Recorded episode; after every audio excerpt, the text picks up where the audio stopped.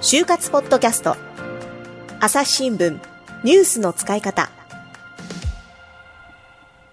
朝日新聞の神田大輔です、えー証券会社に内定をした藤巻さんをゲストにお迎えしております。お相手はあ篠原さんです。はい、よろしくお願いします。というわけでね、はい。私、まあ、今までのお話を伺って、ちょっと気になったのが、まあ、そもそもね、今回のゲストもそうだし、はい。これまでの内定者出ていただいた方もそうなんですが、篠原さんがその就就活フェアあでしたっけ？朝日就職フェア就職フェア、はい。これであの知り合った方を呼んでいるっていうことでしたよね。っていうことなんですけれども、なんかその3回エアラインのセミナーに出たとかっていう話だったですよね。はい、そうですね、3回ほど参加さっせていただてきました。3回も出出るんですか？同じ内容ではないんですか？そうですね、少し内容も異,、ま、異なっていましたし、はあ。あと参加する時期も違いましたので、自分のモチベーションの違いもありましたのでそれぞれ感じられるものは違うなというふうに思いました。あのありがたいことにリピーターすごく多いんですよう。ーんあのね、ちょっとちなみに僕、はい全然そういうの出たことがないんですけれども、ええそのフェアではどういうことやってるんですか？そうですね。朝日就職フェアはあのーまあ志望業界に合わせて、例えば藤巻さん出てくれたのはエアラインなんですけれども、あとはアナウンサー、マスコミ。あとはそれこそ昨日ちょうどやったのはですね3月が解禁になりますので解禁直前にエントリーシートとウェブ面接のやり方をもう一回最終チェックしようみたいなねものもやりました。で内定者がたくさん出てくれるんですよね。そうですね、うん内定者の方が多く、えっとすえっと、そのセミナーに参加してますので、実際の声を聞けたりするっていうのは、すごく私にとってありがたかったです。あ私はこういうことやりましたよみたいな。そうですね。ね。はい。えーあとやっぱり業種別にこうそれぞれやるってことなんですか？そうですね。やはりこう、まあ、エアライン、ちょっとね、今年はエアライン向けのものというよりは、エアラインが採用なくなっちゃったけどどうするっていう内容のセミナーにしたんですけど、はい、志望業界に合わせた内容のもやっています。うんあとね、はいまあこれやっぱりエントリーシートっていうのをねどう書くかっていうのはすごいね皆さん問題になるところだと思うんですよ。篠原さんもねすごいいろいろ相談を受けるんでしょ？あの、何枚も添削してますね。今もですね、添削希望のメールがたくさん来てます。たくさん来てる、はい。ただね何を書くかも大事ですけれども、はい一つやっぱり重要な要素としてこれ写真ってあるじゃないですか神田さん、さすが。そうでしょ、写真ね、すごく大事なんですよ。うん、で、ちょっと藤巻さん、そう、写真の話もあったじゃない？はい、あの、ちょっと恥ずか、恥ずかしい写真って私言っちゃいけないのかな？何ですか？恥ずかしいですね。おそうです。最初私有名なデパートの写真館で写真を撮ったんですね、うん。そこがいいっていうふうにお勧めされましてそこに撮った写真がとても暗くて、地味な写真になってしまったんです。いやもう残念だよねあの写真ね。残念でしたもうね今日見せたいんですけど見せられないのが残念。おーでもねその百貨店のその写真って言えばね僕らの時からもうもうあそこで撮っときゃ間違いないっていうそういうやつじゃないんですか？そうですね。あのどことはちょっと言えないんですけれども言え皆さんが思い浮かべるようなところだと思います、うん。なんですけど自分その写真見てどうでした？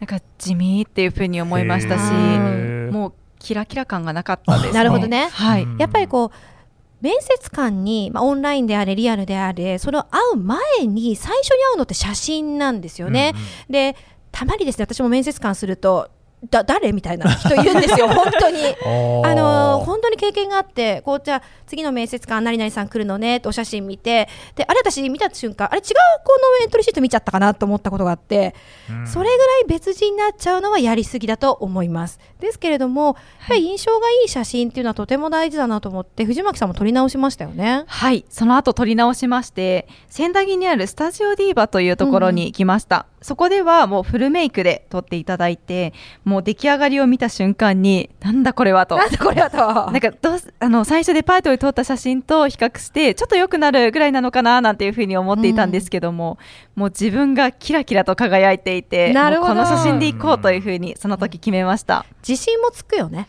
そうですね。自信もつきましたしその写真を見ている見ているとやる気にもつながっていきました。あいいですね。大事ですねそれはね。大事です。すごく大事だと思います。うん。ね、でちょっとね写真の話が出たんですけれども私ねこの質問をちょっと一個お聞きしたいのがあって、はい。昨日ですねそれこそオンラインセミナーをやった時にとても多かったのが面接の話に戻るんですけどいいですか、うん。はい。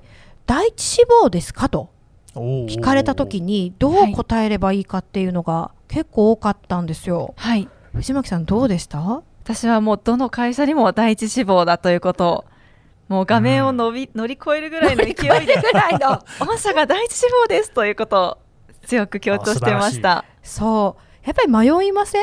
これ言っていいのかな？第一志望なのかな？どうしようかな？本当は違うのにみたいな。最初は思ってました。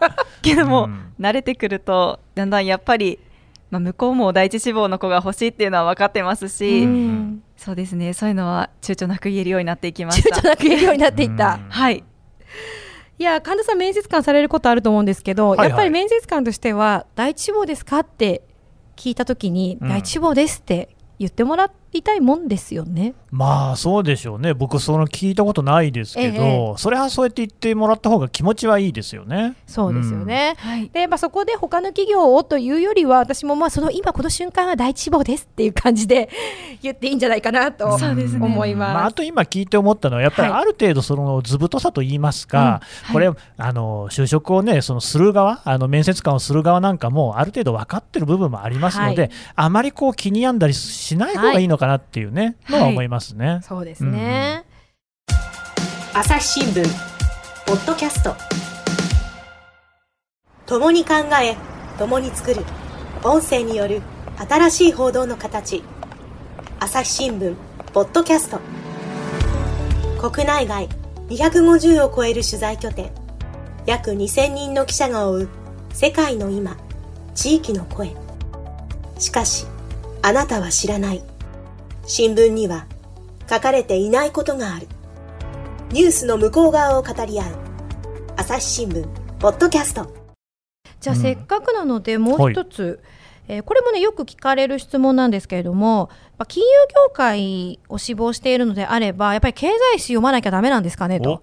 いう質問結構多くてさっきちょうどあの新聞の話してくれたので、えーい。藤巻さんの経験談を聞いてみたいなと思いました。はい。と金融業界を志望していてもと朝日新聞など普通の新聞で全く問題ないんじゃないかなっていうふうに思います。で実際に私が面接を受けて金融の会社何社も受けましたがその中で金融の専門知識などについて控えたことはありませんでした。むしろ学生時代に何を頑張っていたのかっていうことの方が重要視されていたように思いますので、そこは問題ないのかなっていうふうに思いましたね。あとは、えっとまあ向こうも私たちがその専門知識がないことは分かっていましたしあと日経を読んでますっていうよりは、自分の身の丈に合っている新聞をしっかり読む方がいいと思いますしあと専門知識よりもいろいろな情報を持ってるってことが普通の新聞ですと評価されるのではないかなというふうに思います。まさにですよ。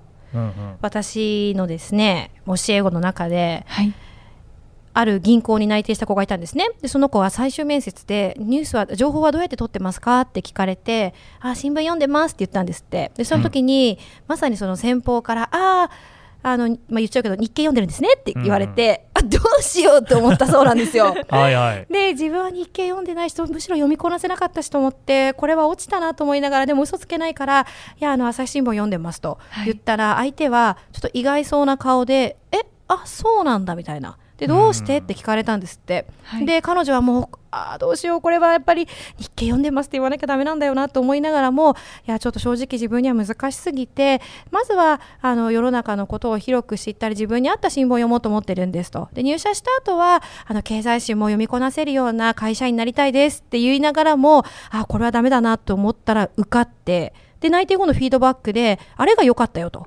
うーんやっぱこうねそう自分採用担当者の方も僕だって難しいなって思うのにねなんかこうそこを変に背伸びしてないところが良かったよ君らしかったよって言って丸をもらったというのを聞いてですねぜひね伝えたいなって今ちょうど藤巻さんの話を聞いていて思いました。これねすごいあの、はい分かるのは僕もその数少ないけど面接官やったことあるんですけど、はい、やっぱりね一番嫌なのって、うん知ったかぶりされることなんですよね。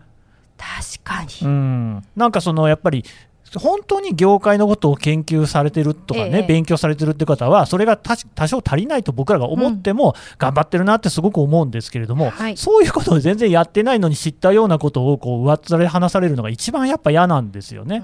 だからその自分の身の丈に合うっていうその藤巻さんのことはなるほどなって思いましたね。いやそうですよね。あんまりこう背伸びをしすぎるのも結局自分を苦しめてしまうのかなって思いますよね。そうですね。本音を言うと私も一度見て見ては見たんですけどもあ見ました。はい。でもやっぱり難しすぎて無理でした。うんねやっぱり自分に合った新聞が一番いいなっていうふうに実感しました。一応トライはしたんですね。そうですね、トライはしました。あとなんか藤巻さんからぜひ伝えたいって言ってたこともありましたよね。あ、はい、えっと業界を問わず英語のレベルを聞かれることが多くありまし確た。かに。はい、はいエントリーシートを出す段階でもう業界問わずどこの会社でも英語のスコアを書く欄があると思うんですけども、私も最初は英語がダメダメで、ちょっと待って、せっかくだから、はい、何点くらいだったのかをうんはい、言っちゃいますね。言っちゃってください。はい、大学3年生の秋10月頃は、ト TOEIC の点数はい。が375点でした。これみんな、だい。や、でもいいね、これ勇気を与えたよ。ああそうですね、はい、で、そのはい。後頑その張って。後次受けた12月のテストでは470点、うん。でちょっと自分で頑張って少し上げてでもまだ足りない。足りないね。足りないですね、はい。と思って去年のちょうど今頃だったと思うんですけども、はい。英語の TOEIC の専門の塾に3週間ほど必死に通いました、うん。ほとんど毎日通いましてそしたら TOEIC の点数が結果的に680点ぐらいまですごい。3週間で上がったんです、ね、3週間で？伸びた。はい。はいそうなんですよ。はい。もうその塾の先生には感謝しかないんですけども、うん。やっぱり英語のじゅ、えー、とその点数について聞かれることもありましたので、うんやっぱり英語の得点は持っておいた方がいいなというふうに思います。そうですね、もう今日やって明日上がるってものじゃないから、やっぱりちょっと不安のある人は早め早めの対策が必要かもしれないですね。そうですね。はい。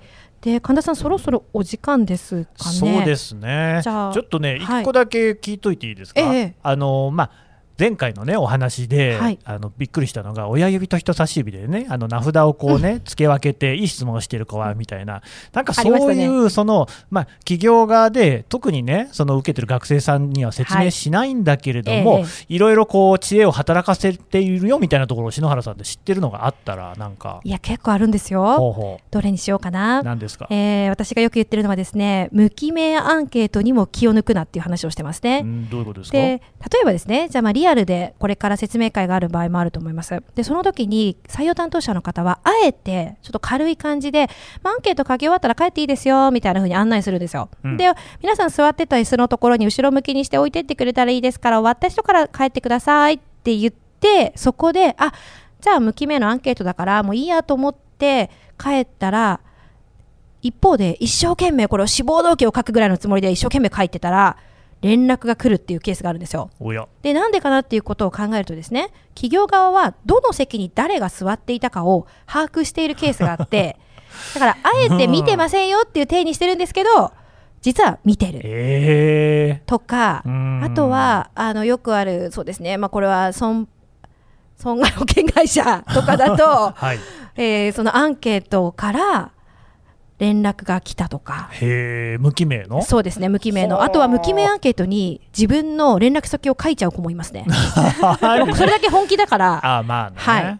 あー。そんなことはね結構ありますよ。いろいろそこら辺はね、ええうん、やるところはやってる会社も あるっていうことでなかなか対策は難しいですね。そうですね。でもまあそういうところも見られてるかもしれないなっていう意識でいるかどうかですよね。うん。そうですね。やっぱり、えっと、私も実際に、あのまだコロナがはじあのひどくなるなる前は対面であったんですけども、うん。アンケートもかなりありました。その時はどこの会社も気合を入れて書いていましたので、そういうのも良かったんじゃないかなっていうふうに今振り返ねると思います。そうですよね。う。ん。はい。ねもう結構ね実践的なアドバイスいろいろあったと思うんですが、じゃあこの辺でねあの最後藤巻さんにこう今就職活動をしているこれからするっていう人にメッセージなんかもらえますか？はい、と私は今まで受験の旅などに失敗をしていて誰かのせいにするっていうことが多くあったんですね。しかしどこかで本気で頑張ってみようというふうに思い CA になりたいと思ったのをきっかけに全力で就職活動に取り組みました。結果違う道に進むことになりましたがこれから就職する会社で自分の力を最大限発揮していけたらいいなというふうに思っています。で全力を尽くした就活の時期は私にとって本当に宝物です。全力で取り組むとあまり悔いも残らないですし誰かのせいにするっていうこともなくなりまあしょうがない。次に頑張ろうっていう気持ちを持てるようになりました。皆さんも終わった後に自分の人生の宝物になっているように今全力で頑張ってください。応援しています。わかりました。藤巻さん、どうもありがとうございました、ありがとうございました。ありがとうございましたさてこの就活ポッドキャストをですね聞いてくださっている方に、篠原さんが書いているう記事っていうのがね読めるってことでこれを紹介しようと思うんですが、ははいどんなんですか？はい朝日新聞デジタルのうん朝デジ就活ナビという就活のページで、うんうん篠原流就活スタイルというコラムを書いてます。うんえぜひですね、朝デジ就活ナビで検索してみてください。うん、ここにね、あの篠原さんの記事がいろいろ書いてあるってことですよね。え読んでくださいでただそれだけじゃないんですよね。はいはい。え今回毎回ポッドキャストには内定者に出演してもらってるんですけれども、えー彼女彼らたちですね、うんうん。内定者が就活中に参加していた朝日就職フェアというはいはいはい就活生向けのイベントがあります、うん。えー内定者の本音トークですとか企業研究やエントリーシート面接対策などもう徹底的にねレクチャーしていきますのでこちらもぜひ参加してください、うん。えー朝日就職フェアで検索お願いします。こちらもね、あの概要欄にある URL からも飛べるようになっておりますんで、ぜひよろしくお願いします。皆さんの就活がうまくいくように応援していますそれではまた次回お会いしましょうこの番組へのご意見、ご感想をメールで募集しています。